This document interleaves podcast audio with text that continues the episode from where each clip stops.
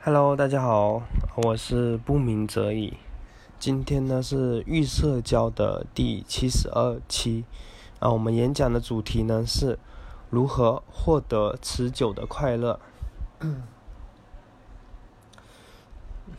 啊，我们来看第一点，就是快乐的好处。就快乐呢，它有什么好处呢？第一个嘛，更愿意呢和人相处，更乐于呢助人。就比如说你很开心的时候，是吧？然后呢，别人呢请你帮忙，然后你这个时候就非常嗯爽快的答应了，你说好，然后我去帮忙，是吧？那第二个好处呢，它呢是可以呢更健康长寿。你想一下，就是如果呢你每天都很开心很快乐，就心情都很好。那你自然而然的就会更健康、更长寿，是吧？第三个呢，可以呢获得美满的关系，就是呢你很开心、很快乐，大家呢都更更愿意呢跟你相处，你呢也更愿意呢跟别人相处，所以呢你会有更美满的关系。第四个呢，可以呢找到心仪的工作，是吧？你做什么都很开心、很快乐，那你做什么都可以成功，或者做的比较好，是吧？就是呢，快乐的好处呢很多，每个人呢都希望说呃拥有快乐。那么就是如何维持快乐呢？如何能让自己呢就长时间的，就是保持愉悦快乐的心情呢？有人说嘛，哎，富有了，哎，我有钱了，我要是我很有钱，哎，我天天都开心，我天天都快乐，是吧？那么，真的是呃越有钱越快乐吗？你们觉得呢？我越富有，嗯，我就肯定就越快乐。你们是这么觉得吗？嗯，我们来看一个具体的例子，就是，呃，研研究人员呢，就他们找了两组人做实验，一组呢是那些意外中大奖的人。就比如说中了大乐透，呃，中了五百万或者一千万或者一亿这样子。另外一组呢，则是一一些普普通通的人，就像我们这些就普普通通的人，然后上班下班，是吧？看一看呢，就是到底是不是说，哦，越有钱，然后呢就越快乐，或者说呃快乐呢维持的更久。然后呢，就是研究人员呢，就是给他们一些测试。然后呢，第一个呢，就是让他们给自己目前的快乐情况的打分，就是两组都去打分。你比如说，呃，一到十分多少分是吧？然后呢，第二个呢是问他们，就是将来呢希望呢有多快乐，就是呢问他们，哎，你们将来希望呢，呃，可以有多快乐。然后呢，第三呢就是让他们呢说出日常活动中得到的快乐。比如说跟朋友朋友聊天啊，或者说听到一个有趣的笑话啊，或者说得到别人的赞美等等，就是通过这几个呃问话或者说这个测试，呃研研究人员呢，就是最后得出的结果，就是那些赢得大奖的那些人，就是并没有比普通人更快乐，或者说感觉呢更快乐。而且呢，就是在两组人在回答，就是对未来的，呃，希望就是有多快乐的时候，就是也没有任何明显的差异。这两组呢，就是只有一个差别，就什么差别呢？那就是就是相较于那些赢得大奖的人，就是普通的人啊，更能呢从生活的琐事当中，就是获得更多的愉悦感。这说明什么呢？就是，嗯，这说明就是普通人呢，可能呢更容易获得快乐，是吧？他能从一些生活的琐事当中去察觉那些快乐，就是获得更多的愉悦感，是吧？有人会说嘛，他说中大奖呢，那只是说一种很少的情况，或者说很特殊的一种情况。那么就是那些就是一直很有钱，或者说一直很成功的那些人。那他们是不是比较快乐呢？是吧？嗯，这个问题呢问的好，然后呢，研究人员呢又做了一组实验。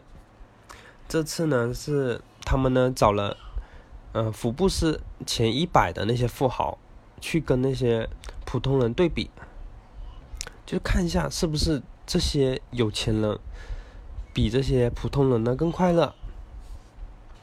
然后，嗯，研究结果显示呢，就是即使是福布斯前一百的这些富豪。是吧？全世界就前一百的这些富豪，也并没有，嗯，比这些普通人更快乐，或者说他们只是比普通人快乐一点点，只是一点点而已，你知道吗？所以呢，嗯，最后呢，研究人员呢得出了一个结论，就是呢，在我们满足了日常生活之后呢，我们的快乐呢，并不会随着。呃，富有或者说金钱的增加而增加，就当我们，嗯，满足了日常生活之后，快乐呢就不会说随着收入的增加而增加了，就它会一直稳定在那个一个状态里面。所以呢，快乐呢并不是说越富有就越快乐，也并不是呢越富有你的快乐呢就能维持的越久。就到了一定程度，或者说可以满足你日常生活之后，就是你再多的收入也并不会说让你快乐了，知道吗？那么就是快乐呢和什么有关呢？如何才能让自己维持快乐，或者说更长久的获得快乐呢？我们来看第二点，就是呢如何维持快乐。我们先看，就是快乐它是由什么决定的？就是，嗯，要去，嗯，了解就是如何维持快乐。我们呢要先去了解，说快乐呢它由什么组成，然后呢我们才好呢从它这些组成当中去下手。那么快乐它由什么组成呢？第一个，它百分之五十呢是由基因决定的。就你百分之五十是你生下来就已经注定了，就你改变不了的。嗯，第二个呢，就是百分之十呢是由环境因素决定的。就比如说，嗯，你的教育背景啊，还有收入水平啊，还有已婚啊，或者说单身啊等等，这个呢占了百分之十。就这一部分呢，其实呢去改变起来也是很难，所以呢我们也可以直接忽略了。第三个呢，就是百分之四十呢，就是由日常，就是你对别人的看法，还有呢别人对你的看法所决定的。所以呢，就是我们前面两个就是基因，还有说环境因素啊，我们都改变不了。我们呢，只能呢从最后的这日常生活当中，就是你对别人看法，别人对你的看法。这百分之四十当中呢下手，我们呢去了解这方面的技巧是吧？然后呢，我们就可以在短短的一一段时间内，就可以呢让自己呢变得更快乐或者更充实。就是有一些书籍嘛，他会告诉你说，嗯，呃，就是不去想那些消极的，或者说。嗯，只要将那些消极的想法驱除了，你就能获得快乐，是吧？但是呢，就是，嗯，可就是那些研究人员啊，他们做了一组实验嘛，或者说也不是实验，就是呢，让他们那些人，就是，嗯，不去想树上有只猴子，结果呢，就是让他们不要去想的时候呢，反而呢，就是那些人呢更会去想。就只要呢，他们一想，他们就要摁一下那个铃嘛，然后结果显示就是那些测试的那些人，就几乎就是都会去想。所以呢，你越让我们不去想那些消极的，越让我们我们呢不去，嗯，或者说排斥那些消极的，你反而呢更会想到，更会纠结这些消极的，你知道吗？所以呢，并不是说，呃，你不去想那些消极的，或者说从心里消除了那些消极的。你就能获得快乐。然后呢，嗯，还有一些人呢会告诉你说，嗯，去转移注意力啊，就比如说你在家庭聚会啊，或者在干嘛的时候，哎，你把你的注意力呢集中在工作上面，是吧？虽然说这个呢可以呢暂时的让你能获得一些快乐，但是呢并不能使你呢长久的幸福。还有一些人呢，就是他会告诉你，就是呢让你呢把自己的烦恼给说出来，就这种是。很通常的一种吧，就像你跟心理咨询师一样，就你跟他把你的烦恼哦说出来了，然后你觉得这种呢，肯定就是能让你能获得快乐是吧？你觉得说哦，我把我的烦恼说出来了，把我这些痛苦说出来了是吧？你觉得说这肯定呢就会让自己变得轻松，然后呢让自己快乐是吧？但是呢，就是研究人员啊就做了一组实验。嗯，这个实验呢也是跟这个类似，就是呢让一组呢让他们去说自己的烦恼、自己的痛苦所遇到的那些事情，呃，另外一组呢，他呢只是呢去说他们这周遇到了什么事，就去表达一些这些琐事而已。嗯，然后呢过了两个月以后，就是这些，嗯。表达这些烦恼，然后去诉说这些自己痛苦的那些人，虽然说他们呢都说很有用，然后呢在表达自己的这些嗯烦恼以后呢很有帮助，就他们觉得很有用，就都觉得说哎这个方法很好，但是呢就是在通过他们让他们去嗯做测试得出来的答案呢却又不一样，你知道吗？就是就是呢，给他们表格，让他们测试一下。结果呢，就是跟他们所说的这些很有帮助啊，很有用啊，就是完全相反得出来的答案，你知道吗？所以呢，你去说你的烦恼，跟别人诉说或者分享你的烦恼，其实呢，并不能够帮助你获得快乐，你知道吗？那么如何就是才能获得快乐呢？有没有比较可行的方法？比较可行的方法呢？其实呢，就是表达性的写作，就是我们通过写的方法，可以呢让自己呢获得快乐。就在很多研究中啊，就是受过伤的人，然后呢要求他们呢每天花几分钟的时间，用日记的形式呢。就是将他们内心最深处的那些想法、那些痛苦或者说感情呢写下来。就是你把你呢今天遇到什么困难，然后那些想法，就是通过日记的那种形式呢写下来。就比如说，呃，你有余光恐惧的人，然后你写，我今天呃遇到了人，然后说很痛苦、很难受啊，然后就是你把你的那些想法，就想到什么都写下来。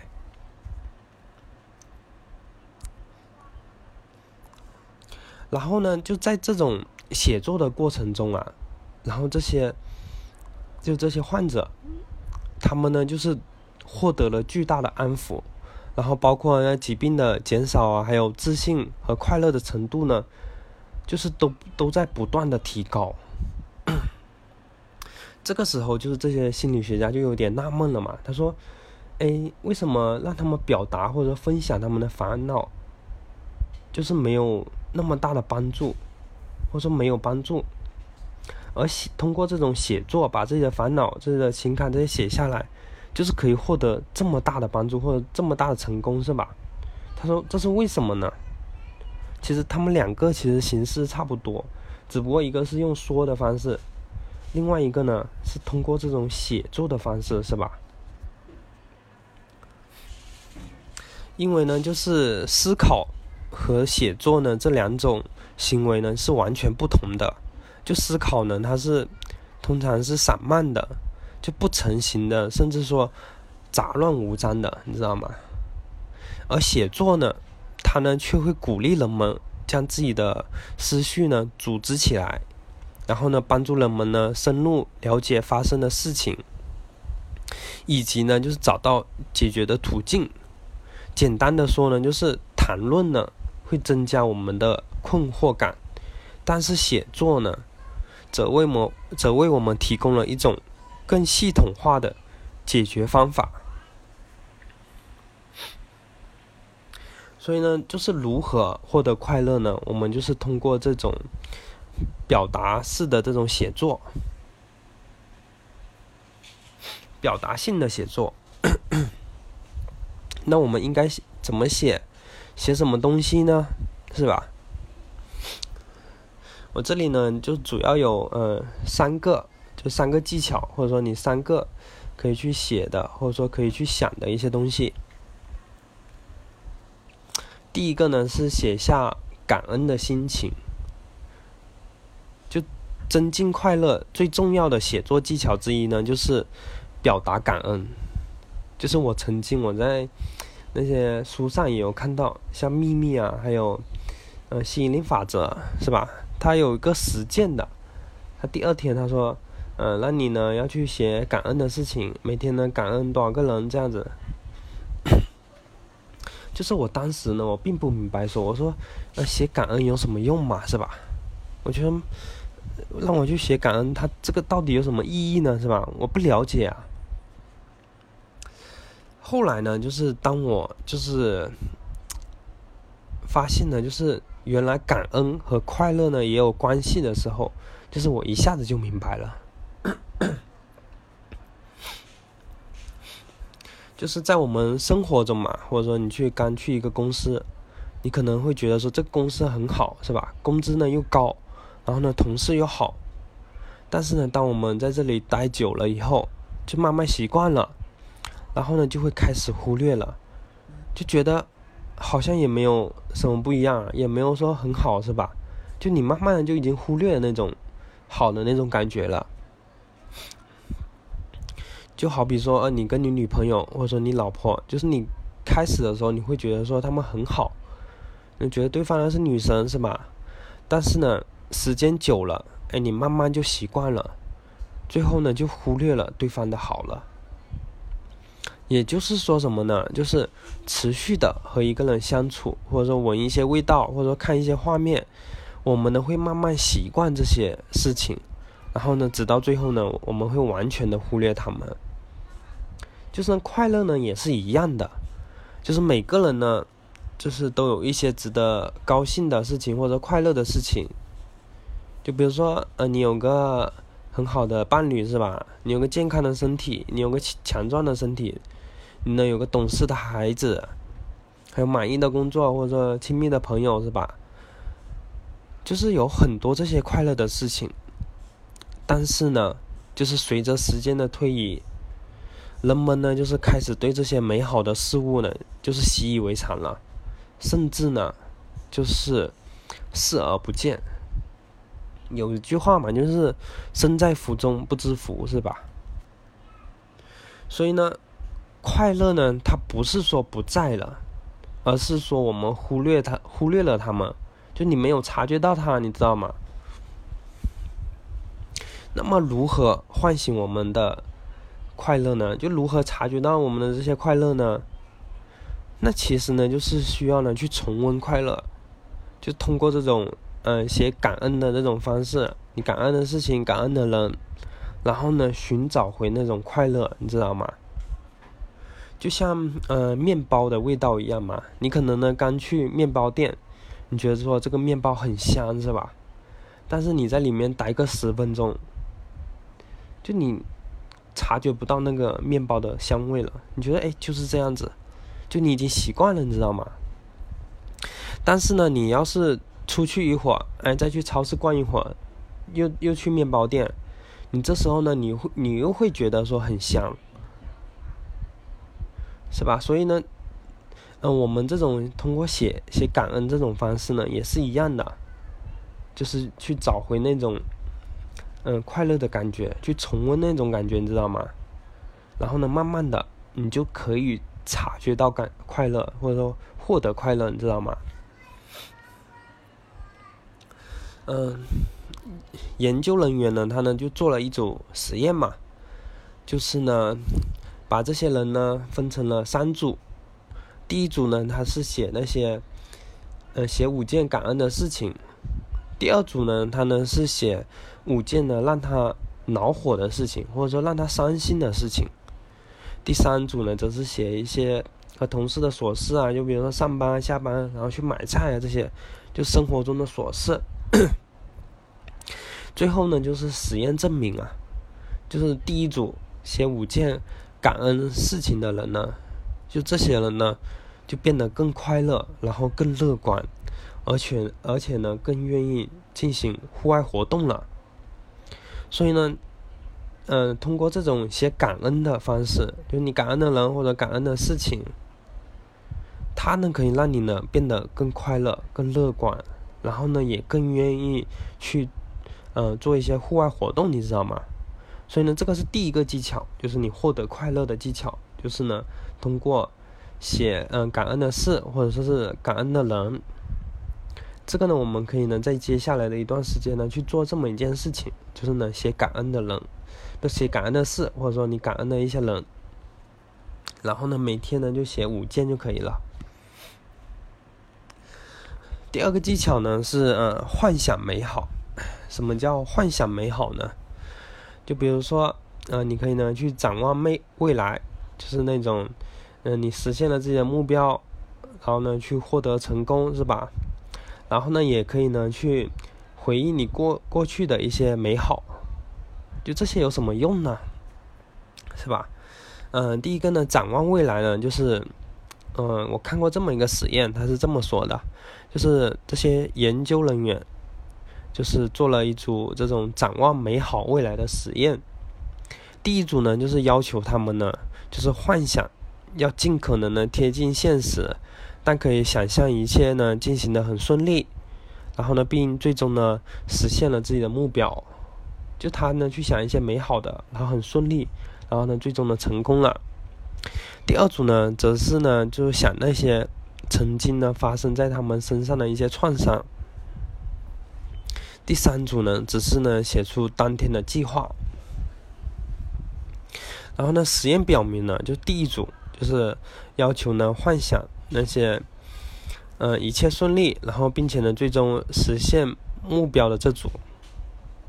相对于其他两组呢，这组就是幻想美好未来的这么一组，他们呢是最快乐的。就相相对于这两其他两组来说，他们这一组当中的人呢是最快乐的。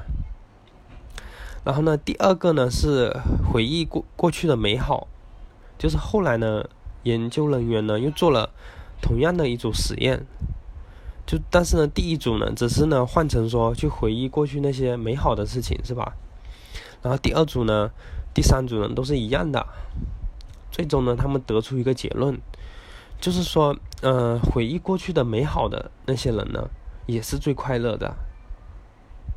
就他们去想了那些过去美好的事情，他们也会变得快乐，你知道吗？所以呢，第二个。嗯，获得快乐的方法呢，就是幻想美好。你可以去想象一些，呃，展望未来嘛，就是贴近，嗯，贴近现实的。但是呢，你要想象成一切顺利，然后呢，最终想，嗯，完成自己的目标。就想象一些，呃，你去完成或者获得成功了，但是呢，一定要贴近生活的。然后第二个呢是回忆那些过去美好的事情，然后那些。嗯，比如说你跟你女朋友是吧，相爱或者说很开心、很快乐的事情是吧？就通过这种，嗯，幻想，就是你展望未来的美好，或者说回忆过去的美好，就那，它呢就可以让你获得快乐，你知道吗？所以呢，这个是第二个技巧，就是呢幻想美好。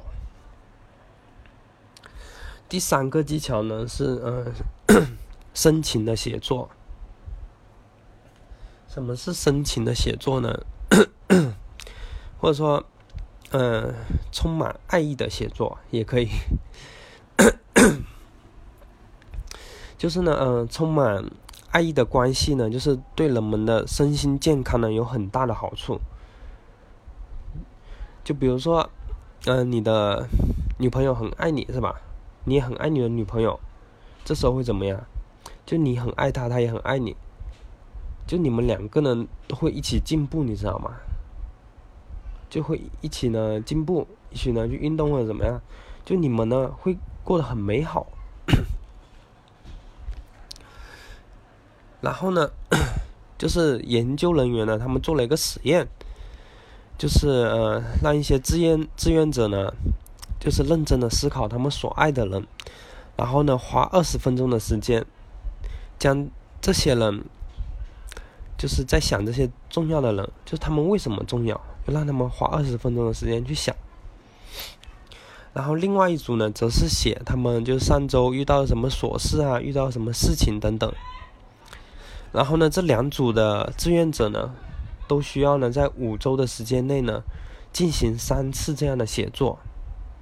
最后呢，就是实验表明嘛，就是那些呃完成就是这种充满感情写作的那些人，就写那些呃别人为什么重要，就他爱的人为什么重要的这些人，他们呢就是明显的就是更快乐，然后呢更温和，甚至呢就是。连胆固醇的水平呢都降低了，所以呢，就是深情的写作呢，也可以呢让我们获得快乐。所以呢，我们这里有呃三个技巧，第一个呢是表达个人的感激之情，就是你的感恩啊这些；第二个呢是幻想美好，就是未来以及说，嗯嗯回忆过去的美好，是吧？然后第三个呢是深情的写作，就这三个技巧呢，都是被科学证明是行之有效的，而且呢，就是做到这些，你呢只需要说一支笔，然后呢一张纸，然后呢和一点点时间就够了，所以呢是很简单的事情。好，我们最后呢来总结一下，那我们第一个呢说了快乐的好处是吧？然后呢？第二个呢，就是，嗯，说如何维持快乐，就是呃，有人说就是不去想那些不好的，是吧？然后呢，或者说，嗯，等一下啊，或者转移注意力，或者说分享烦恼，就这些呢，都不能让你获得快乐，而真正能让你获得快乐的呢，只有通过写作这种方式。比如说，呃，就第三点嘛，就是如何获得快乐，就怎么做，就写下那感恩的心情。然后第二个呢是幻想美好，第三个呢是深情的写作。这个呢就是今天的主要内容。然后呢，希望可以帮到大家。我们下期再见，拜拜。